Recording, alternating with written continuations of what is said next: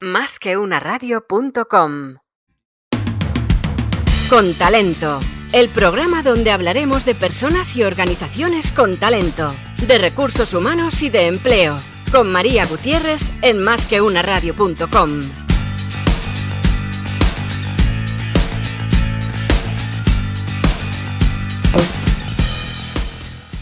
Buenos días a todos, os doy la bienvenida a este nuevo programa de Talento para Innovar en Más que una Radio, cuando, es 28 de abril de 2020. Son las once y media de la mañana y ahora pues tenemos el programa con nuestro invitado, con Sanju Karani, que aquí lo tenemos. ¿Qué tal, Sanju? ¿Cómo estás? Hola María, muy bien, ¿y tú? Pues muy bien, la verdad, pues disfrutando de tenerte aquí en el programa. La verdad es Muchas que gracias por invitarme. no, es que lo vamos a pasar fenomenal. hoy el título que le he puesto al programa es Talento Diverso. Y bueno, pues os presento un poquito a Sanju. Sanju es la persona que ha hecho pues el prólogo de mi libro Talento y Diversidad, que aquí lo tengo para que le podáis echar un ojo. Y bien, ¿por qué elegí a Sanju para, para que hablase de, de diversidad, ¿no? Para un libro que trata de eso, pues como ya le he dicho, me parece la persona más diversa que conozco. O sea, él en sí mismo es una integración de la diversidad mm, a todos los niveles, cultural, no sé, demográfica, mm, de estilo de vida, yo qué sé, Sanjo, cuéntanos un poco de toda esa diversidad, porfa. Bueno, yo soy, como dicen los americanos, uh, Indian Origin First Generation Born in Spain, es decir, mis padres eh, son hindúes que tuvieron que irse de Pakistán en la partición, emigraron y yo nací en Canarias. Entonces soy el primero de la generación que nació en España. Em, tuve una educación en un colegio alemán, aquí hice mi carrera en Alemania y luego monté mi empresa y bueno, eh, en España, pero he vivido en España, en Bélgica, en Francia, en Dinamarca, en Estados Unidos y Alemania, creo que ya lo he dicho, y en Alemania. Y bueno, ahora estoy en Dinamarca. Pues casi nada, pues eh, todo un crisol, un crisol cultural a nivel europeo, pero a, nivel también internacional. O sea, a nivel internacional quiere decirte que lo que tú haces tiene repercusión en muchos, eh, en muchos lugares, ¿no? Pero bueno, especialmente en Europa. Y en Europa entendido en sentido amplio de toda Europa. Porque cuéntanos un poquito a qué se dedica tu empresa, a qué se dedica Funding Box. Funding Box es eh, la transformación digital de una consultora que monté ah, en los 90 al salir de la universidad. Y eh, en la consultora nos dedicamos a ayudar a empresas a conseguir fondos de los gobiernos y normalmente se la llevaban las grandes. Ahora, desde que se pueden distribuir fondos a través de Internet, los gobiernos distribuyen fondos para pequeñas. Entonces, eso se puede hacer online y a nivel europeo. De hecho, no solamente los países miembros de la Unión Europea, sino estados asociados como Israel, Islandia, eh, Suiza, eh, pueden también conseguir fondos. Los, gobiernos han entendido que a través de Internet y plataformas como Funding Box eh, se puede dar dinero a, a, las empresas muy pequeñas, las startups.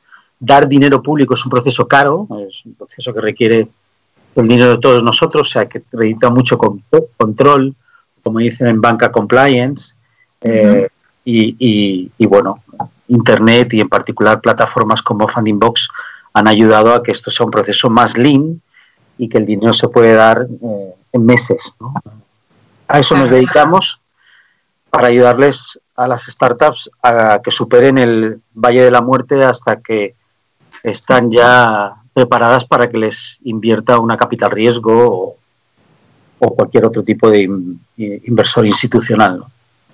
Bueno, pues súper interesante. Espero que a muchas personas que nos estén escuchando y están en una situación por ahí, les animo a que echen una página, o sea, un vistazo a vuestra página web, porque tenéis ahora varias calls abiertas. Pero sobre todo lo que me interesa es resaltar en, o sea, después de todos estos años, después de más de 20 años, Sanju, de vamos a decir, distribuir capital público entre empresas, ahí seguro que has podido ver el gran impacto que tiene las personas que forman esas empresas, pues en su viabilidad, en la proyección que alcanzan, en todo. Entonces, si te parece, cuéntanos un poco más de eso. Bueno, igual que en, en general en el mundo de las startups hay un gran impacto y suele haber un ellas que más triunfan suelen tener una proporcionalidad con el con lo diverso que son los equipos. ¿no? Tenemos en España, bueno, yo, yo, recuerdo cuando empezó Miney, el de Más Móvil, ¿no? y era una startup. Eh, y era un austríaco que había venido a España a hacer el máster y se quedó. Otra startup que hemos ayudado es Glamping Hub, la lleva Talal, eh, de origen marroquí. Eh, bueno, a poco que rasques un poco, eh, en el mundo de las startups hay una gran influencia de, la diversidad en los equipos de los fundadores. ¿no? esto se traslada también en los proyectos que suelen ser más competitivos a la hora de ganar financiación europea. Bueno, una, cosa es que si quieres que tu aplicación, tu, tu, tu solicitud de subvención, eh, tenga más éxito y la valoren más fácilmente los evaluadores que implicamos, tiene que ser inglés. Entonces ahí hay un filtro, ¿no? Compites con otra gente de toda Europa y esos países que he dicho, o contra israelíes con mucha experiencia en, eh, en, en, hacer su pitch, ¿no? Su, su, la venta de su proyecto en inglés. Entonces, bueno, eso en sí ya establece un criterio. La misma proporcionalidad de impacto que tienen en los grandes equipos fundadores de startups donde la diversidad juega un rol determinante, también pasa en la distribución de fondos públicos. Es decir, los equipos más diversos son también los que normalmente eh, más ganan. No solamente por el tema del nivel competitivo del mercado único global y el idioma inglés. Asuntos como igualdad de género y diversidad quitan y dan puntos. ¿eh?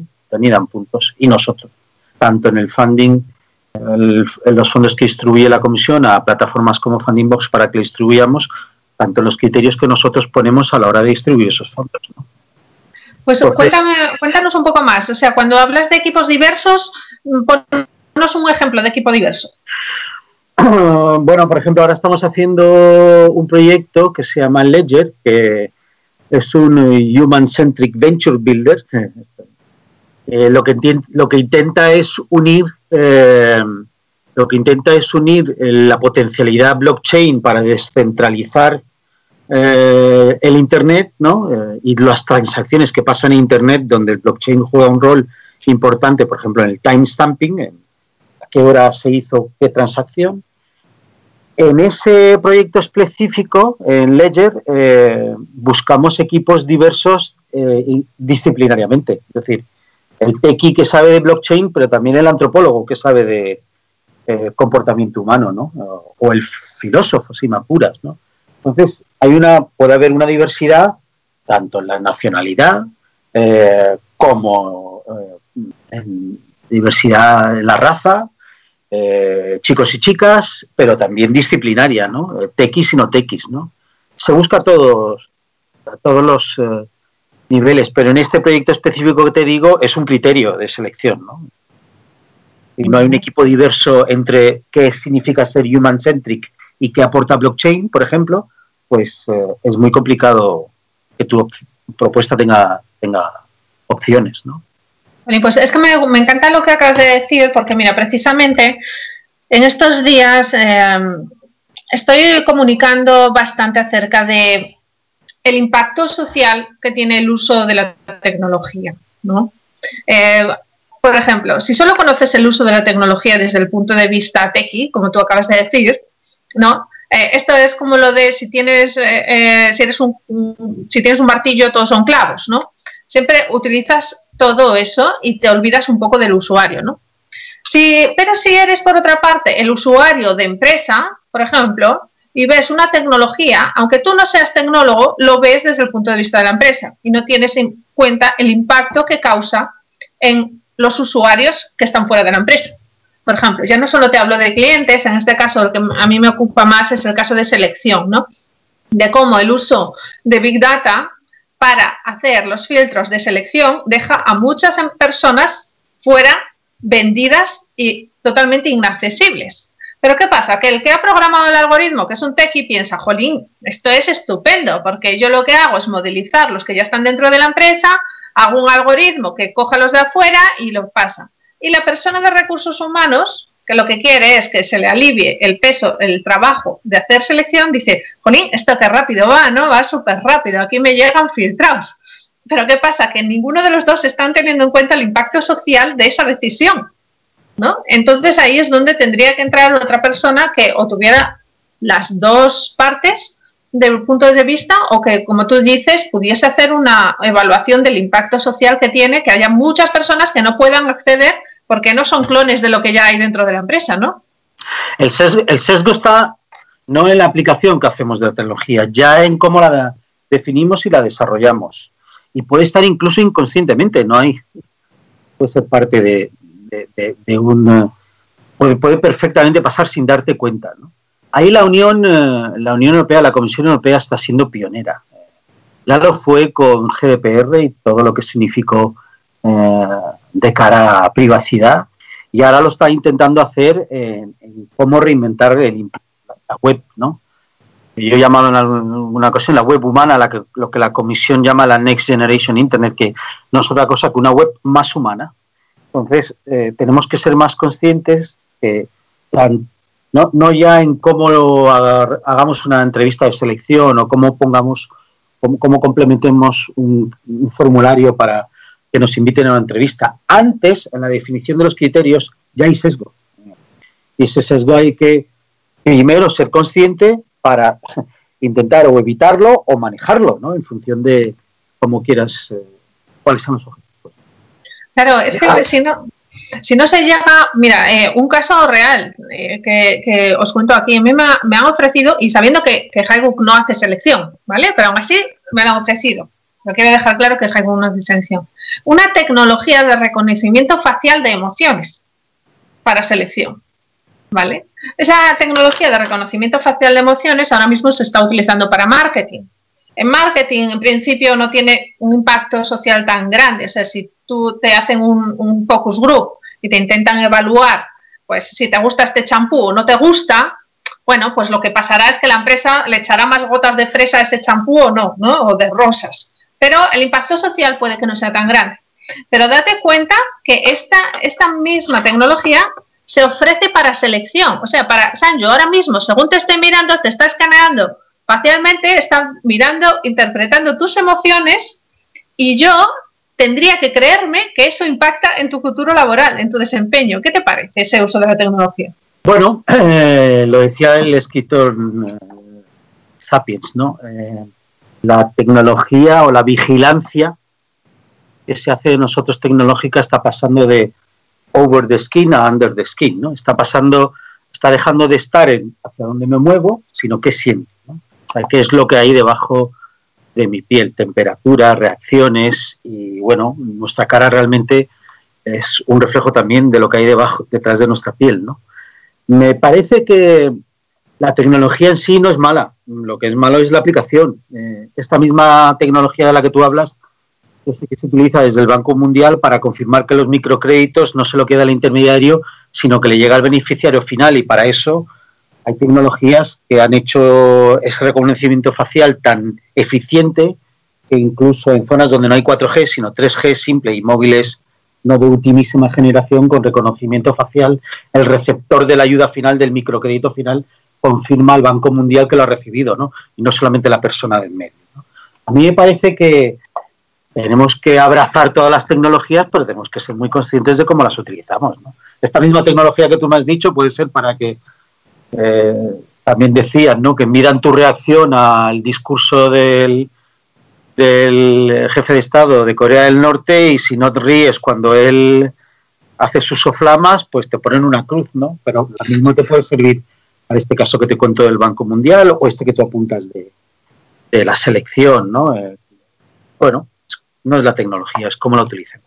Es cómo la utilicemos. Y es que ahora mismo creo que mm, esa, falta de equipos multidisciplinares, de lo que hablábamos al principio, de equipos diversos, pero en todos los aspectos, hace que a veces se dé por bueno usos de las tecnologías o programaciones o diseños de la tecnología. Bueno, esto vale. Date cuenta, por ejemplo, de, las diferentes razas, ¿no?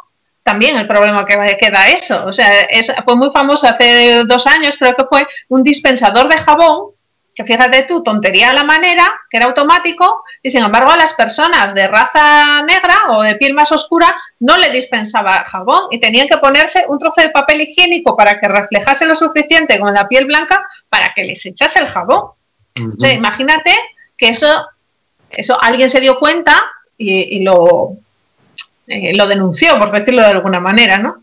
Entonces el impacto se mitigó, pero cuando damos por supuesto ciertas cosas y nadie se atreve a, levantar la voz, eso se da por supuesto que se queda así y muchas personas pueden quedar discriminadas. El impacto social de eso, a mí es que me preocupa mucho, la verdad. Eh, sí, ¿no? O sea, hay más que estamos en, esa, en ese pensamiento, ¿no?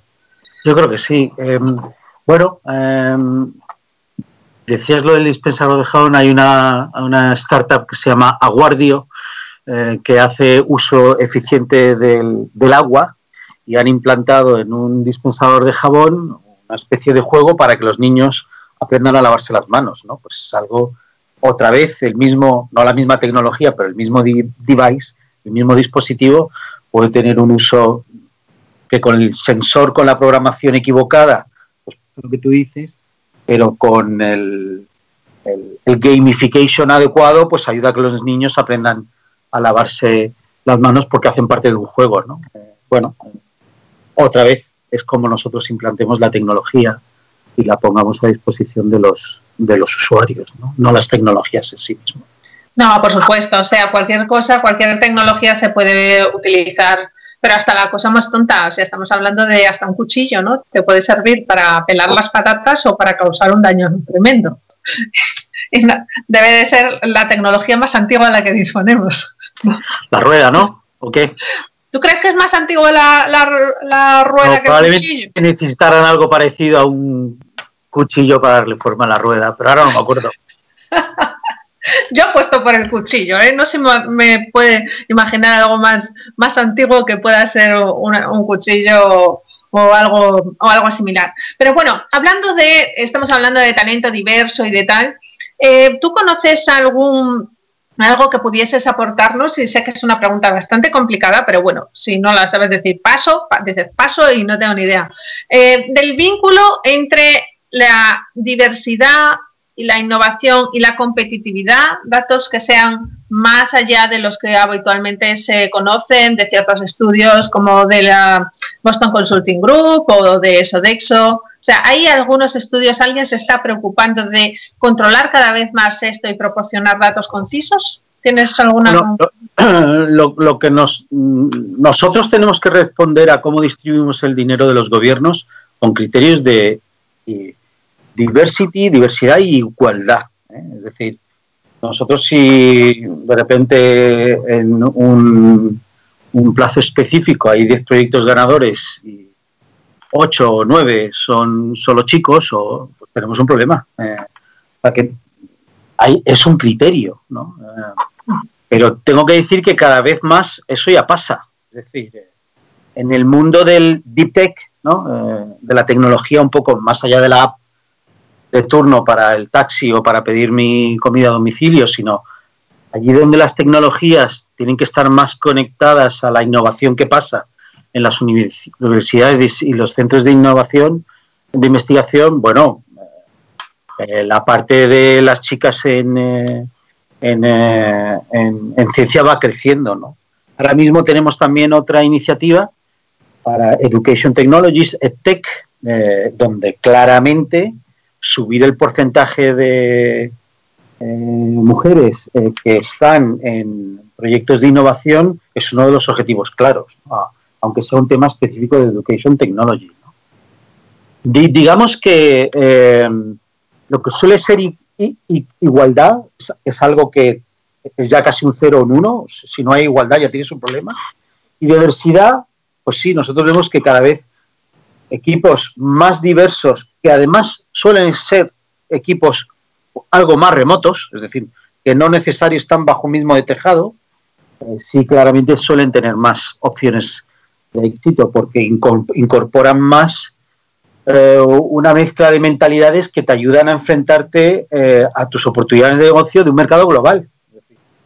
un tipo en Ucrania, una tipa en Lisboa y otra en París, pues no piensan solo en Ucrania, Lisboa o Francia, eh, eh, piensan en Europa y además en Europa como mercado para luego competir a nivel mundial, porque incluso para ser el campeón en Europa de algo, tienes que tener un nivel de competitividad global. No eres campeón de Europa no tienes competitividad global. Un compañero mío de carrera, Jesús Encina, el idealista, eh, es líder en España, número uno, número dos ya en Italia y número uno, número ellas en, en Portugal, el idealista compite a nivel mundial en tecnología y en modelos de negocio, ¿no? Bueno, pues ahí tienes un ejemplo, ¿no? Claro, sí. Porque mira, el otro día hacía un pequeño repaso de lo que nos pasaba en España. Y fíjate, fue eh, porque me invitó uno, el partner que tenemos en, en en Perú, pues me invitó a, a, un webinar, ¿vale? O sea, que impartiese un webinar. Y la gente apuntada en el webinar hizo lo que siempre hacen las personas en Latinoamérica, que es no discriminar entre países. Eh, si lo hacen desde España, desde España. Si lo hacen desde Perú, Perú. Entonces allí había personas de Perú, de Bolivia, de Ecuador, de República Dominicana, de Chile, Venezuela, o sea, de todos los países que te puedas imaginar, ¿vale? Y además, sin ningún tipo de sorpresa, o sea, era todo, bueno, pues aquí estamos como siempre, ¿no? Sin embargo, si te das cuenta, o, sea, o mi criterio, es que España está súper aislada. España está súper aislada. Porque en, Centro Europa, que tú lo conoces mejor que yo, mil veces mejor, también hay esa relación entre países. Sí, sí, nuestros, eh, nosotros tenemos equipos en Polonia y en Chequia y cada uno habla en su idioma, pero se entiende. Es decir, parecido al español, el portugués o el italiano cuando hablan y cada uno habla en su idioma y se entiende. Lo que pasa en Latinoamérica no pasa aquí en Europa porque allí les une el idioma. Eh, el, idioma en Europa es una de las grandes barreras para un mercado único europeo, para un mercado único digital europeo. Es, un, ¿y, no crees que España está más aislado que Centro Europa? Por ejemplo, en Centro Europa yo veo que se entienden más. Los franceses con los belgas, con, los alemanes, no sé, que tienen una comunicación más fluida. bueno, yo, mi experiencia es que si que vas al este de Europa, sí pasa eso, si vas, hablas del caso de Francia, con Bélgica sí, con Holanda no tanto.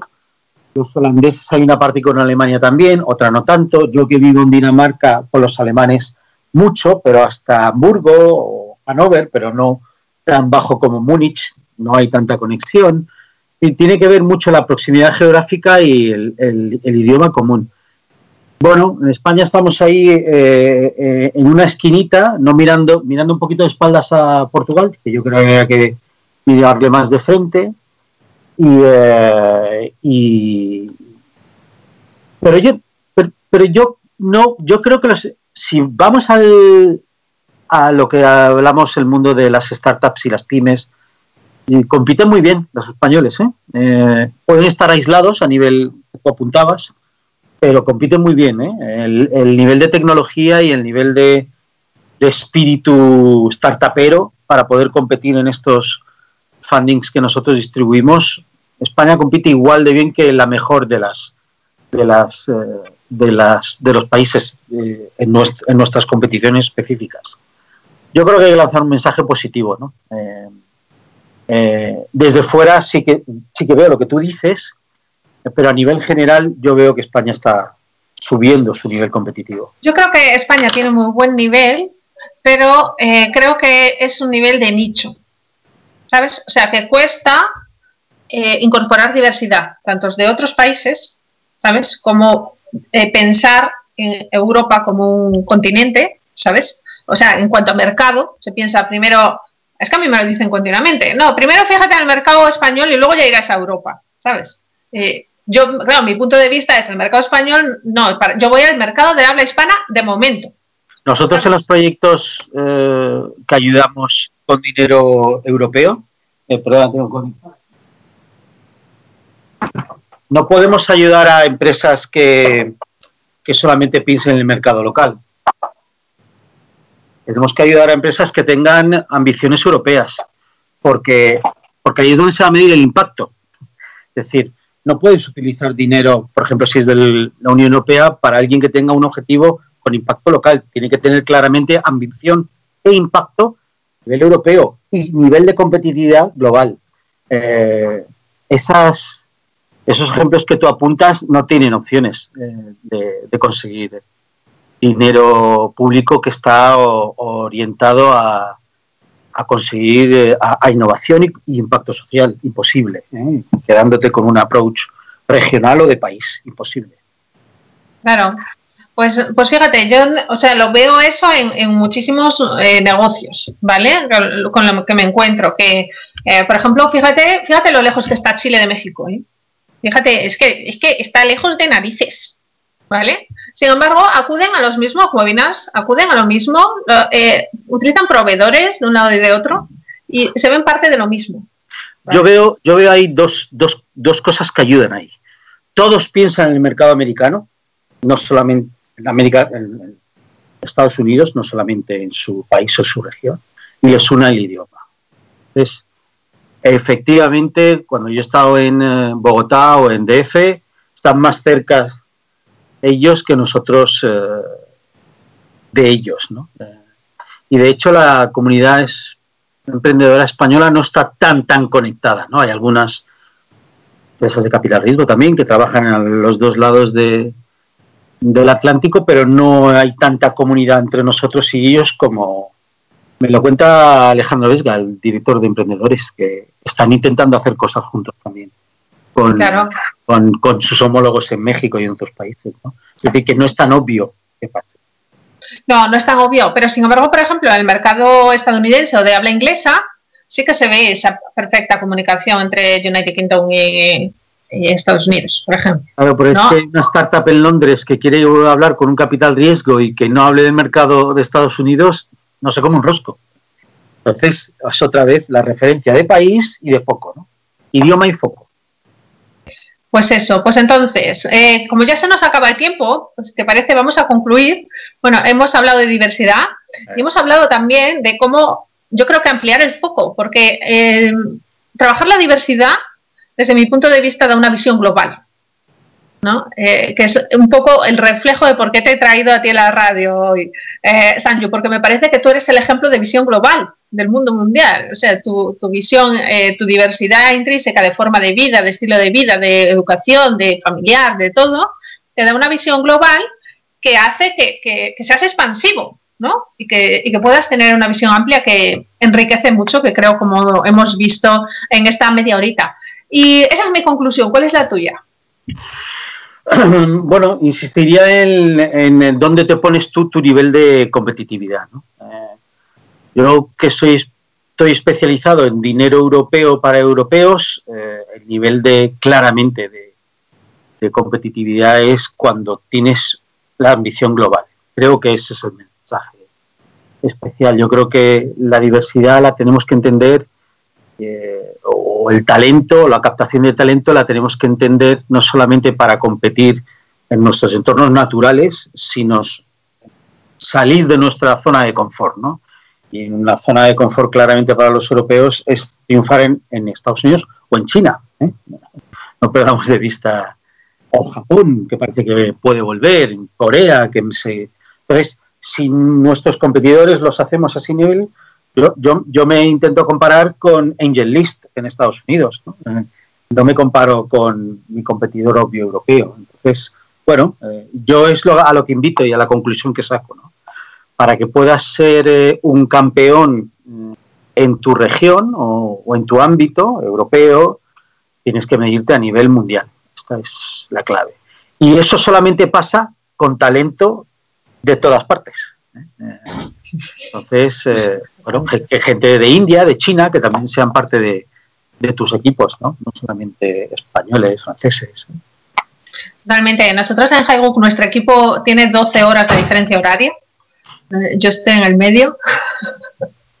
y la verdad es que me parece súper enriquecedor eso, ¿eh? Porque los puntos de vista son absolutamente diferentes. De hecho, hay algunas personas del equipo que, que, es que ni siquiera me imagino su día a día. Y mira que hablo con ellos todos los días, pero me cuentan cosas que me cuesta imaginar cómo viven en, el día a día de la grandísima diferencia que hay con vivir en, este, en esta burbuja estupenda que es eh, Torrelodones en Madrid o Madrid o, ¿sabes? Nosotros vamos desde Bogotá hasta Singapur. en Box. Bueno, pues yo desde, desde Venezuela hasta India también hay unas cuantas. Hay unas cuantas, más o menos. Así que nada, pues invitamos entonces a todo el mundo a ese pensamiento global y diverso. ¿Qué te parece, Sanju? Sí, y ir a fundingbox.com y estar atentos a todas las oportunidades de funding que va a haber para startups diversas y con talento como las que trae María su programa. Bueno, pues genial, tomad nota, todo el mundo que, le puede interesar, por favor, si no, tomad nota para contárselo a otra persona más. Y Sanjo, de verdad que ha sido un verdadero placer, como siempre, hablar contigo y que nos hayas dado ese aire, eh, vamos a decir, desde la estratosfera, ¿no? O sea, desde muy alto, desde un sitio muy alto. Muchas gracias a ti, María, y suerte como el libro. ¿Cómo va el libro, además? ¿Cómo va? ¿Va bien? Bueno, va bien, va bien, va bien, verdad. Cada vez más personas se interesan por este tema de una manera real y, bueno, estoy encantada de la vida. Muy bien. Muy bien. Bueno, pues un beso, hasta luego, adiós, adiós, adiós.